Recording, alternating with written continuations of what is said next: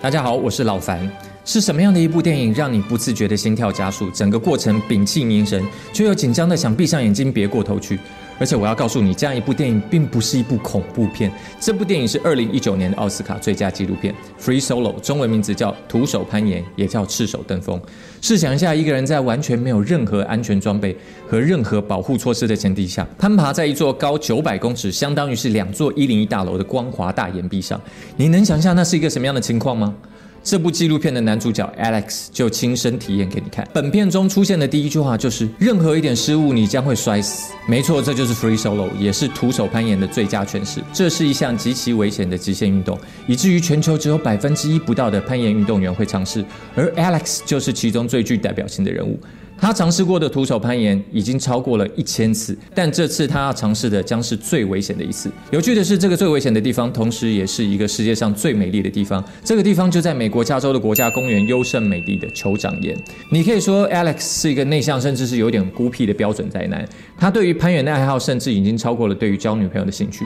这一点老樊是做不到。他常年住在自己的箱型车上，在这次试图攀登酋长岩的过程中，一路经历了与女朋友亲密关系的探索和自己旧伤的复健，其中还包含了脚踝的严重扭伤和脊椎两节压迫性的骨折。背负着原生家庭的影响下，和另外一个攀岩界的大神基米一起探索这最理想的攀爬路线。在练习的过程当中，其实一直也不算顺利，有几次困难的点也让 Alex 反复的衰落。尝试中也曾中途想要放弃过，而这一切都让他觉得有点沮丧。就像他在片中所说的，这一切真是烂透了。补充一个讯息，这部片子的拍摄团队清一色都是职业的攀岩界好手。当一切看似都准备好的时候，整个团队的所有人在酋长岩下抬头仰望着这高达九百多公尺的巨人。这时，你甚至可以感受到每个人的眼里都觉得眼前这座巨石就像是一座高耸直入天际的障碍。我想，这就是因为够了解，所以才知道有多可怕吧。到底 Alex 是否能完成这项至少是前无古人的挑战呢？今天我们就要来了解一下恐惧是何物，它有什么用，以及我们要如何和恐惧共处。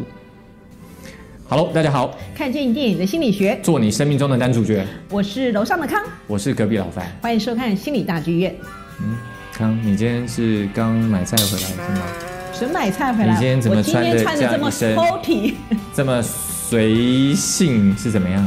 没有，请，这是最现在最流行叫 sporty，OK？、哦是运动风是吗？是的哦，你讲音译我听无啦，你讲运动风我就知啊啦，哦嘿啦是啊，呃， 你买好， Kitty 啦。是啦是啦是啦嗯，哦，所以你也是很爱运动的，是我非常热爱运动，爱运动肯定身材很好啊。嗯哼，哦，你自己会拍谁哦？我当然拍死了，但我跟你讲都是事实啦。 啊，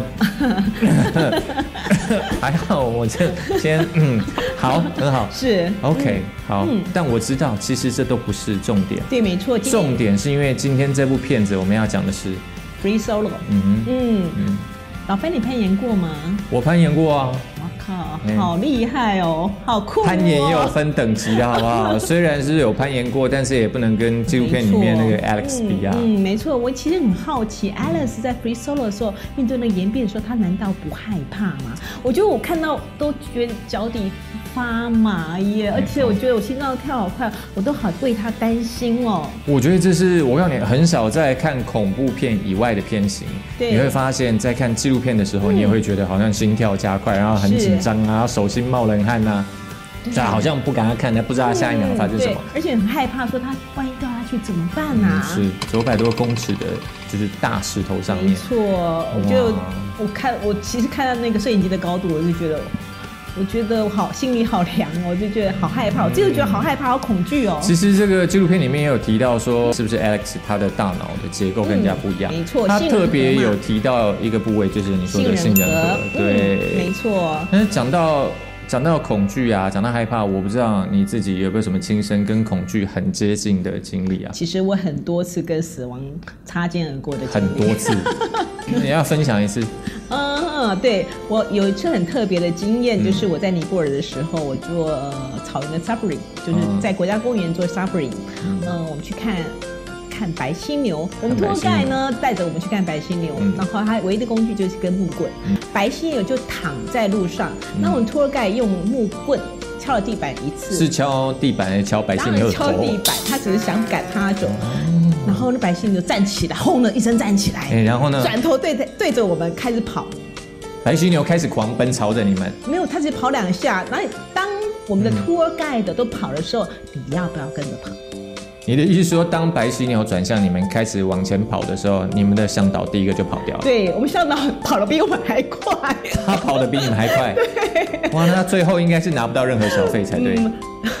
并没有，我其实忘记有没有拿到任何小费这件事情，但是我知道他跑得比我们快的时候，呃，是是，他所以所以后来你有追上他吗？并没有，还是第一个反应你也是也是跑啦也。是狂奔，是不是？当你就的手刀撞的往前狂奔是吗？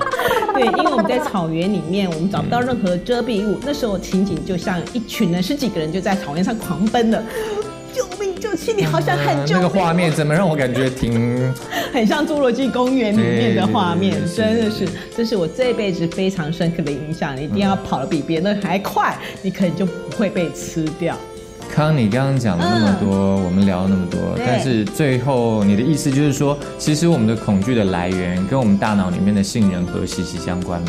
你问问题的是吗，老樊？对对对，我就说恐惧和杏仁核之间的关联是什么？问的好，等一下，我叫了好朋友好，好好好朋友，樊同学，哎是，开始上课了。接下来为大家来讲解一下杏仁核跟恐惧之间的关系。杏仁核是位于大脑的底部，它是边缘系统的一部分，主要功能是掌管恐惧跟焦虑的负面情绪，所以我们称它为情绪中心跟恐惧中心。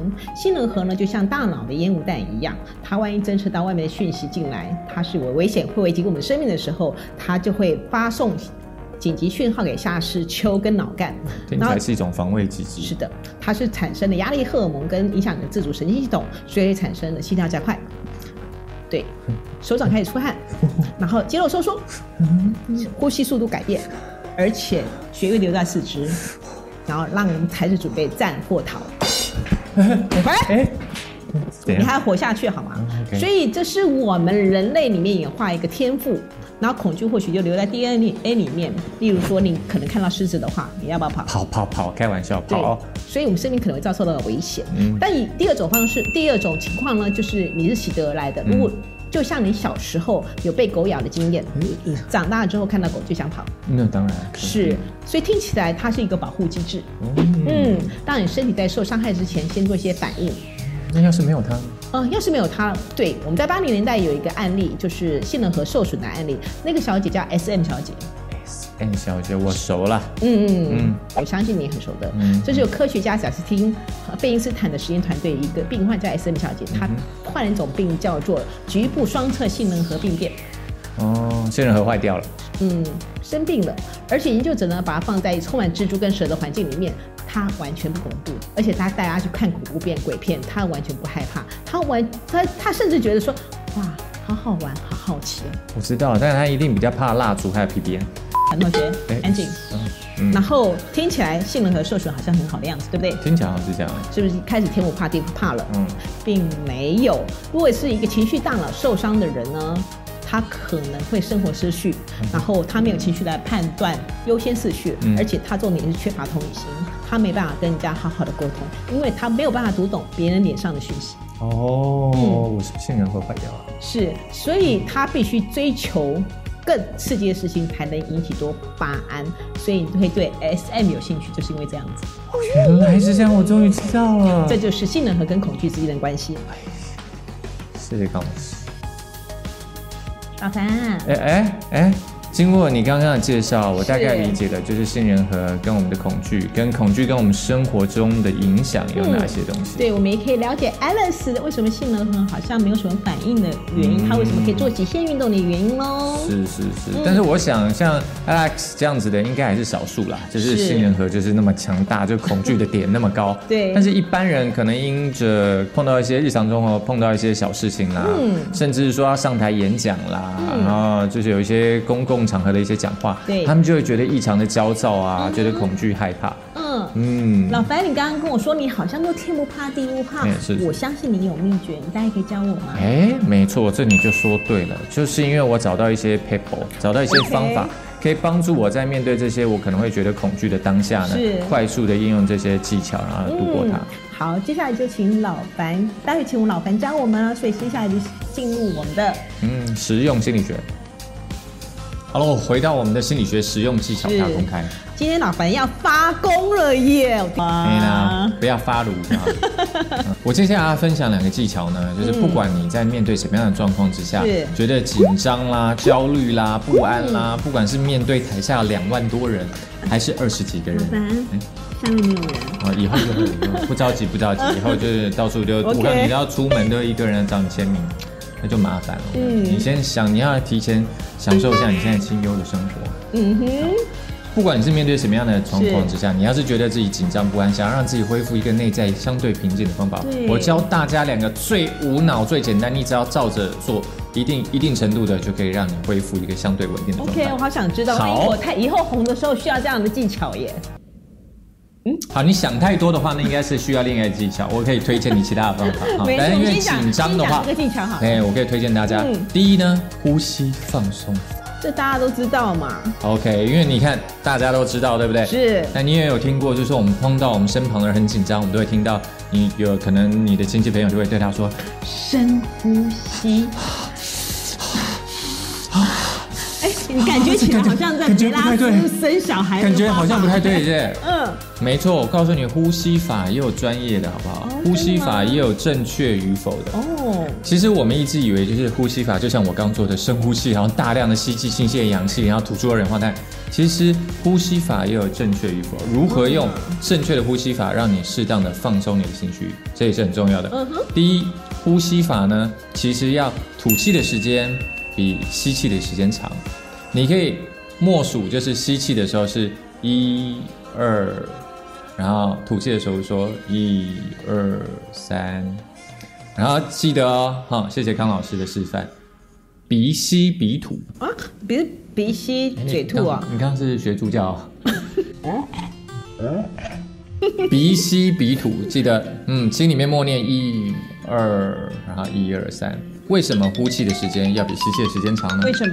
因为呼气的时候，它可以刺激我们的副交感神经的运作哦嗯因为交感神经和副交感神经的不同之处呢，在于交感神经是刺激我们的就是战斗啦、逃跑，让我们更兴奋。嗯刚刚我的那好副朋友有说过嘛，？哎那那副交感神经呢 是其实一部分就是让我们放松，然后放轻松 OK 嗯可能准备要入睡，或者一让我们觉得我们的呃身体松弛下来，这是副交感神经的作用。然后呢，诀窍就是要慢，要安静，要长。你会看到那种那我就睡在着庙里面了打打坐或者修行的高僧，你从来没有看过他是这样。啊没有这样子 吧？你会发现为什么我们会说归习大法呢？就是因为代表我们的呼吸很匀，嗯然后慢速度很慢。慢嗯慢来。好，记住哦，几个要件，第一就是慢，再来是呼气的时间比是吸气的时间长。是嗯 OK，然后鼻吸鼻吐。 OK， OK，嗯，第二这个呢？脑身心转换法。身心听起来有，如果有在看《火影忍者》的同学们，你会不会觉得，嗯好，好像某种就是哇忍术一样？我其实我只知道吸星大法，你 你可以学一点好的吗？然后哦吸星大法有什么不好啊？是吸金大法吧？是把人家口袋里面的钱都吸过来，吸金大法，啊你是不是想歪了？嗯，所以康老师保持好你的形象哈黄。标了，黄标了。 OK，好。呃，脑神经转换法呢，其实是源自于 MLP。其啊实 MLP 现在其实已经算是一个蛮普遍的一个心理学了是。呃，MLP 里面有提到，就是其实我们的身心状态是互相影响的。嗯嗯如果你的心情很焦躁、很紧张，你会手心出汗呐、或者是觉得呼吸、心跳加速。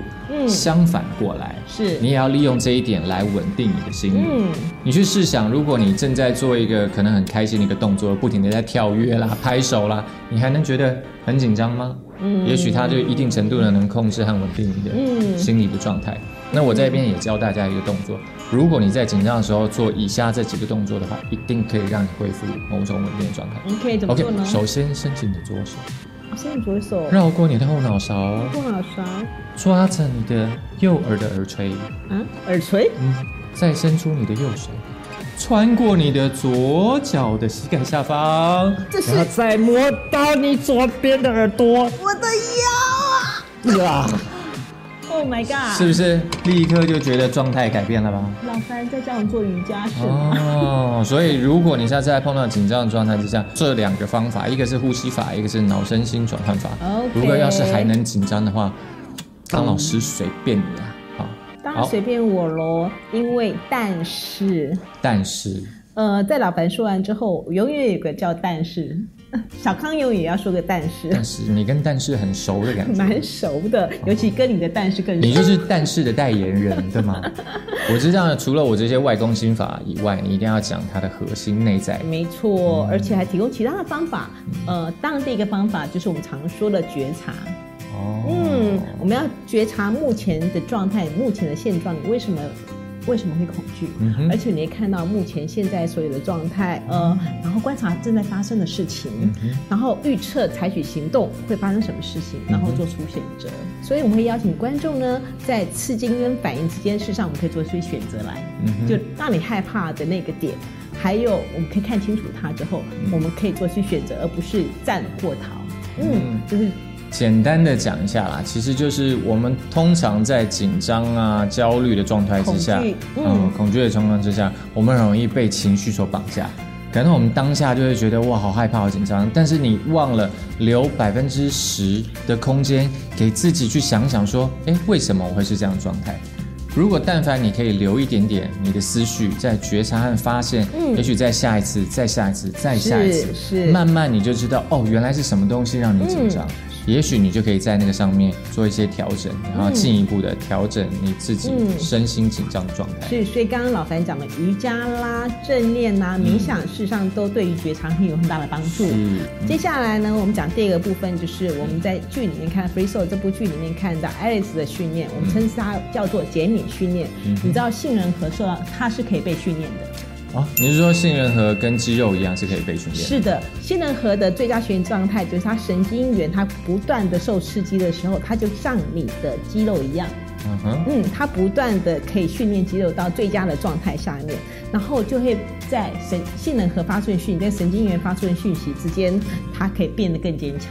哦，但你这样说会不会有一些人把自己吊在大楼外面啊？呃就是为了要让自己好好，平常就是太容易紧张了，所以把自己吊在大楼外面，啊，这样子就不紧张了。并没有好吗？你要跟对根据某些的动作来做训练，而不是当然，如果说你的目标是当哦清洁工人的话，你每次就把自己吊到外面好了，哦，你的意思说，如果我每次上台讲话很紧张的话，就不断地上台喽。我可以一直不断的上台讲话，哦对或者是模拟上台讲话对会发生的没错事情。你对吗看，Alice，她事实上她已经做五十次的训练员，嗯她这个训练中，她有除了有居民教练陪之外，嗯然后做了非常多的记录，然后把每个步骤讲得很清楚，然后到最后她就变成一个自动驾驶状态。嗯哦，就是一种肌肉反射。是没错，所以杏仁核也可以做这样的动作我明白，不断的训练它面对你的恐惧，而且拥抱你的恐惧，到征服你的恐惧。是，嗯很好。，对，还有第三个第三种状态，其实我蛮好奇这些极动极限运动的摄影师，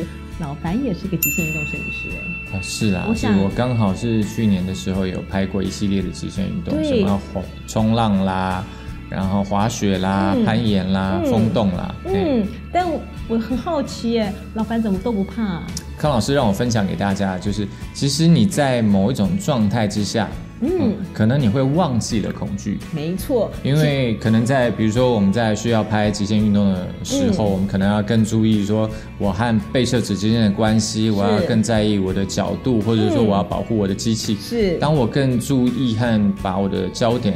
注意放在力机器上面转对嗯放在这上面的时候，可能我对于恐惧啊，对于害怕就没有那么在意了。是，而且老樊，我相信你那时候会我产生一知个道状了态你的叫意思做说心流，就是完全心流嘛，心流，就是啊，完全心流你的身心很合一在某个某件事情上是面。是是，也是一种转移注意的方法，对对吗？对对你的意对思说，我如果我们下次就是攀岩的时候害怕，我们可以看着 A 片然后攀岩，这样就不会害怕了。